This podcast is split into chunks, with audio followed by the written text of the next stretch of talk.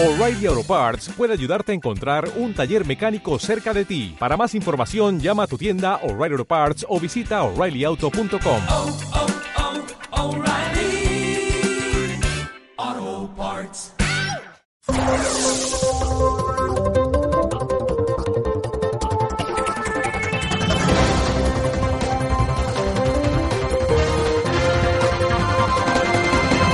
Y nosotros que ya estamos en tiempo de análisis con nuestro primero de la mañana con Francisco Gómez. Vamos a ver qué es lo que ha pasado durante las últimas 24 horas del día en este santo país y cómo nos ha influido y cómo nos va a influir.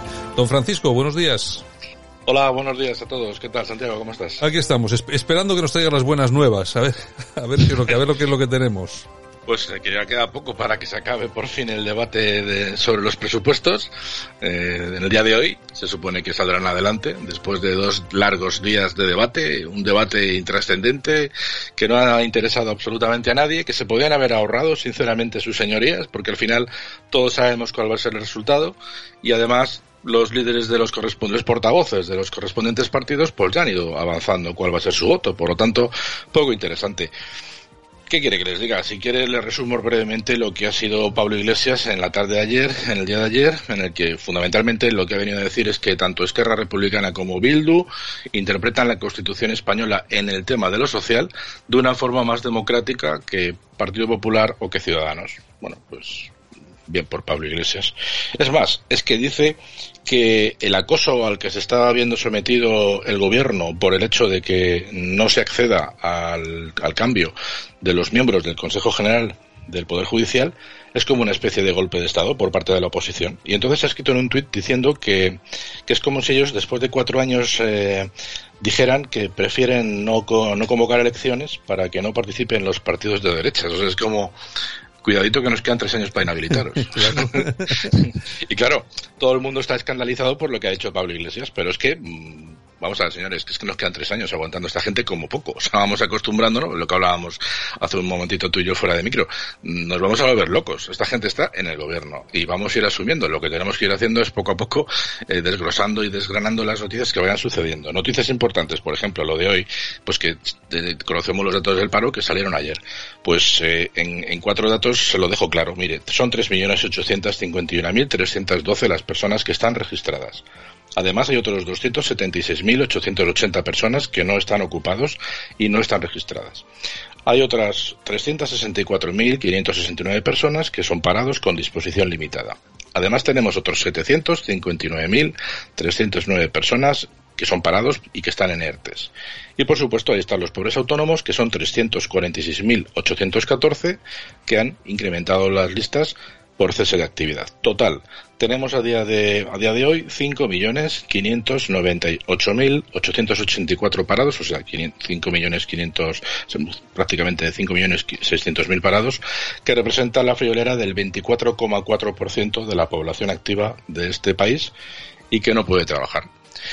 Bueno, pues son cifras escalofriantes y como hemos hablado estos últimos días, pues sí, cuando llegue eh, el dinero de la Unión Europea, tienen claro que lo van a gastar más de la mitad en, en desarrollar el sector público, pues más mal nos va a ir a todos porque el sector privado es el que genera fundamentalmente empleo. Bueno, digamos que lo que está haciendo el gobierno es aproximadamente con un 11% del empleo que se está generando es, es empleo público, pero, pero así no, así no funciona el país, ¿no? El país funciona construyendo, como todos sabemos, aunque se hacen de hospitales. Y hablando de hospitales, hay que decir que, que Isabel Díaz Ayuso ha creado una nueva unidad de equivalencia, que es el CENDAL. El CENDAL Sí. son 100 millones de euros, ¿no? Entonces, permítame que, en plan un poco de coña, pues le diga, le diga cuatro ejemplos, además de los que ella ha dicho de viva voz y que estoy convencido de que escucharemos a lo largo del programa. Pero para que se hagan idea- ustedes un poco de idea, Radio Televisión Española nos cuesta el año 2020 10 cendales. Y en este año 2021 nos costará 11 cendales.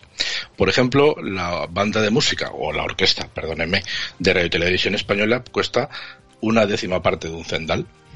El, el- el Ministerio de Igualdad cuesta aproximadamente seis veces más que, que el hospital. O sea, por lo tanto, estamos hablando que, que en, en, este, en, esta, en esta manera de medir, pues eh, son seis veces menos el hospital que lo que cuesta el Ministerio de la Montero.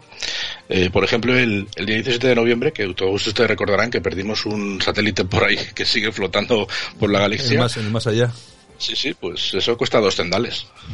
Por ejemplo, eh, Cristiano Ronaldo, cuando se lo vendió Real Madrid a la Juventus, costó un cendal. Bueno, pues así podemos seguir.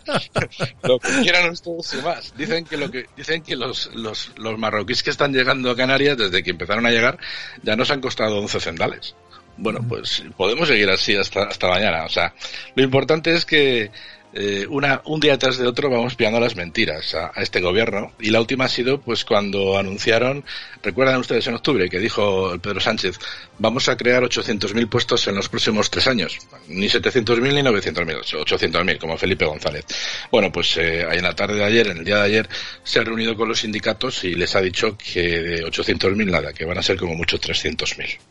Claro, los sindicatos no pueden decir nada, pero se han quedado un poco perplejos. Vamos a recordar cuando Pedro Sánchez el mes pasado, bueno, el mes pasado no, en octubre, nos llenaba, se, le llenaba la boca de, de empleos con los 800.000 que iba a prometer. Vamos a escucharle. Hay dos cifras que a mi juicio visualizan el enorme impacto el impacto positivo económico de la inversión pública y el efecto multiplicador que puede tener este plan en la modernización y en la marcha de nuestra economía. Queremos que genere un impacto adicional en nuestro Producto Interior Bruto de más de 2,5 puntos anuales en los próximos tres años y queremos crear más de 800.000 nuevos puestos de trabajo en los próximos tres años. Pues ahí estaba. Ahí estaba, y al final son 300.000, lo que les ha dicho a, a, los, a los sindicatos. Bueno, pues una mentira más. Hoy estaba especialmente contento eh, nuestro presidente porque bueno, pues como ha visto los datos del paro y bajo su punto de vista son positivos, pues así lo ha hecho saber. Y además nos ha contado eh, la nueva fórmula para que el gobierno de España impulse otra vez más el mercado laboral eh, de una forma tecnológica. Vamos a escucharle. Eh, hoy que hemos, eh, eh, se han conocido los datos de afiliación a la seguridad social, pues me, me permitirán que haga eh, simplemente un, una digresión sobre, sobre este asunto. ¿no? Yo creo que estamos en la, en la, senda adecuada. Hoy mismo pues hemos registrado el mejor noviembre de los últimos 14 años con un crecimiento de, de, casi 32.000 personas respecto al mes de octubre. Bueno, bueno, el mejor, el, el mejor en 14 años. Sí, es como si dice la maté, pero poco. es alucinante. Las, los datos del paro eh, se pueden explicar de 20.000 maneras. Eh, podemos comparar de principio a fin de mes, podemos coger una, podemos hacer una media comparativa solamente cogiendo los últimos 10 días, podemos compararlo con el mes del, con el mes anterior, con el año, con el año anterior el mismo mes o con el año anterior el mes anterior, así, así mil veces. O sea, lo importante y para que a ustedes les quede claro. Eh, los datos a la seguridad social, de los que él estaba tan contento, que son 19 millones 22 mil personas, pues eh, en lo que va de año supone que hay, ha descendido en comparación al año pasado un 1,83. O sea que, que hay menos afiliados que el año pasado y por lo tanto, pues ya nos puede contar todas las milongas que le dé la gana. Pero bueno, la última milonga y la más importante es que ha dicho que para salir del atolladero y para crear empleo, pues eh, en, la, en, el día de ayer nos ha presentado la nueva estrategia nacional de inteligencia artificial.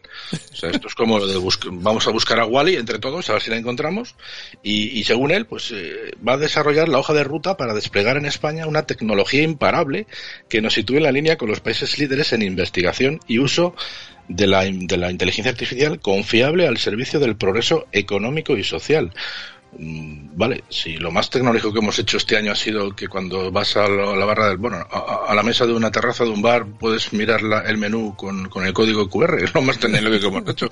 Bueno, vamos a, vamos a escucharle un ratito, no mucho, ¿eh, Santiago? Ante esta tecnología imparable, pues el gobierno de España eh, ha tomado desde el primer momento las decisiones a mi juicio oportunas. Una tecnología transversal que abarca la sanidad, la agricultura, la protección al medio ambiente, la mejora de los sistemas de producción, el diseño, eh, la ciberseguridad, es sin duda alguna algo que, interpela al, Gobierno de España en primera persona y que, por tanto, tiene que definir la acción de nuestro Gobierno. Una tecnología, además, que va a ayudar a impulsar las cuatro grandes transformaciones en las cuales está eh, comprometido el Gobierno de España, la transición ecológica desde una perspectiva inclusiva, la transición digital que también se está dando ya por parte del sector privado, pero que tiene también que contar con una perspectiva inclusiva para no excluir, sino integrar a muchísimas empresas, también a trabajadores y trabajadoras, la igualdad de género, también se habla mucho, sobre todo del impacto que tiene la ciencia en la aportación. Ahora dirá lo de la resiliencia o algo de esto, ¿no? a su Sí, sí, claro. Resiliencia. empleabilidad y sin duda alguna también la cohesión social y la cohesión En fin, bueno, que es el mismo discurso de siempre. Sí, sí, sí, por eso lo sacamos. ¿eh? Es el día de la marmota. Este presidente siempre habla de lo mismo, la resiliencia, eh, la, el, el- bueno, pues eh, lo que tiene que ver con la integración, con la inclusión, el feminismo, todo ello tiene, tiene que ver, por supuesto, con el cambio climático. O sea, no sale de ahí. Escucharle es un auténtico rollo. En definitiva, pues este hombre se piensa que con este discurso, pues los españoles poco a poco, evidentemente, le van dejando de escuchar cuando aparecen los medios de comunicación y imagino que fuera de España en la Unión Europea pues le, atienden bastante poco porque es toda una quimera lo que nos está provocando, lo que nos está presentando. En fin, esto era por parte del gobierno.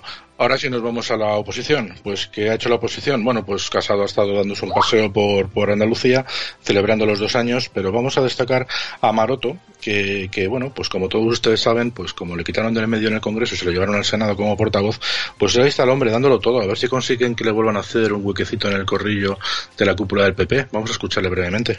Por tanto, y es el anuncio que también quiero hacer hoy, el Grupo Parlamentario Popular va a dejarse la piel para que estas cinco cuestiones que fracasaron en el Congreso porque Vox se marchó de- dejó de hacer su trabajo y se fue a casa. Aquí en el Senado, como el reparto es distinto y por tanto las fuerzas eh, políticas pueden sacar esas mociones, esas enmiendas adelante, vamos a hacer todo lo que esté en nuestra mano para que el IVA de las peluquerías esté al 10%, para que el IVA de las mascarillas esté al 0%, para que los productos lácteos no tengan incremento fiscal, para que haya un, fondo de ayuda a los ayuntamientos de 4.000 millones de euros y para que los fondos de pensiones no le cuesten más dinero a la gente, al revés, que se quede como estaba. Esa es eh, parte de nuestra eh, actividad en, en los próximos días en la Comisión. Bueno, pues ahí estaba Maroto. Arriba las peluquerías, arriba los fabricantes de yogures, 4.000 millones si es posible para los ayuntamientos, que tenemos mucho y como los controlamos, pillamos la pasta. Y por supuesto, un poquito de leña a Vox, a ver si se acuerdan de mí, el lanzador, el, el- el campeón de, de lanzamiento de aceitunas, Teodoro, y, y su jefe casado. Bueno, en cuanto al tema, vamos a dejarlo. Vamos a ir por último para finalizar con, con el Jaimito del día. Y vamos a volver a Rejón, porque ya nos quedó una parte que no se la pudimos emitir. Vamos a escuchar a Rejón, por favor, es un poquito.